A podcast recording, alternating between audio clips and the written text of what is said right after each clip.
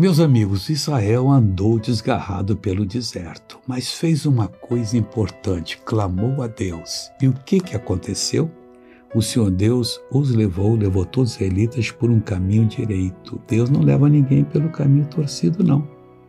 Se você está andando caminho torcido, não é o caminho de Deus, o caminho de Deus está aqui na palavra para irem à cidade que deviam habitar. Era uma multidão e cada um deles foi uma cidade. Ali encontrou a sua casa. Não fique desesperado, não. Está precisando de uma casa? Fala com Deus. Pede para dirigir os seus passos. E Ele vai dirigir você por um caminho direito, nunca por coisa errada, e você chegará à cidade em que deve habitar. Agora vamos orar? Pai, eu estendo a mão em favor de todos que estão precisando de uma ajuda eu repreendo o mal que está nessas vidas e ordeno que saia, que bata em retirada.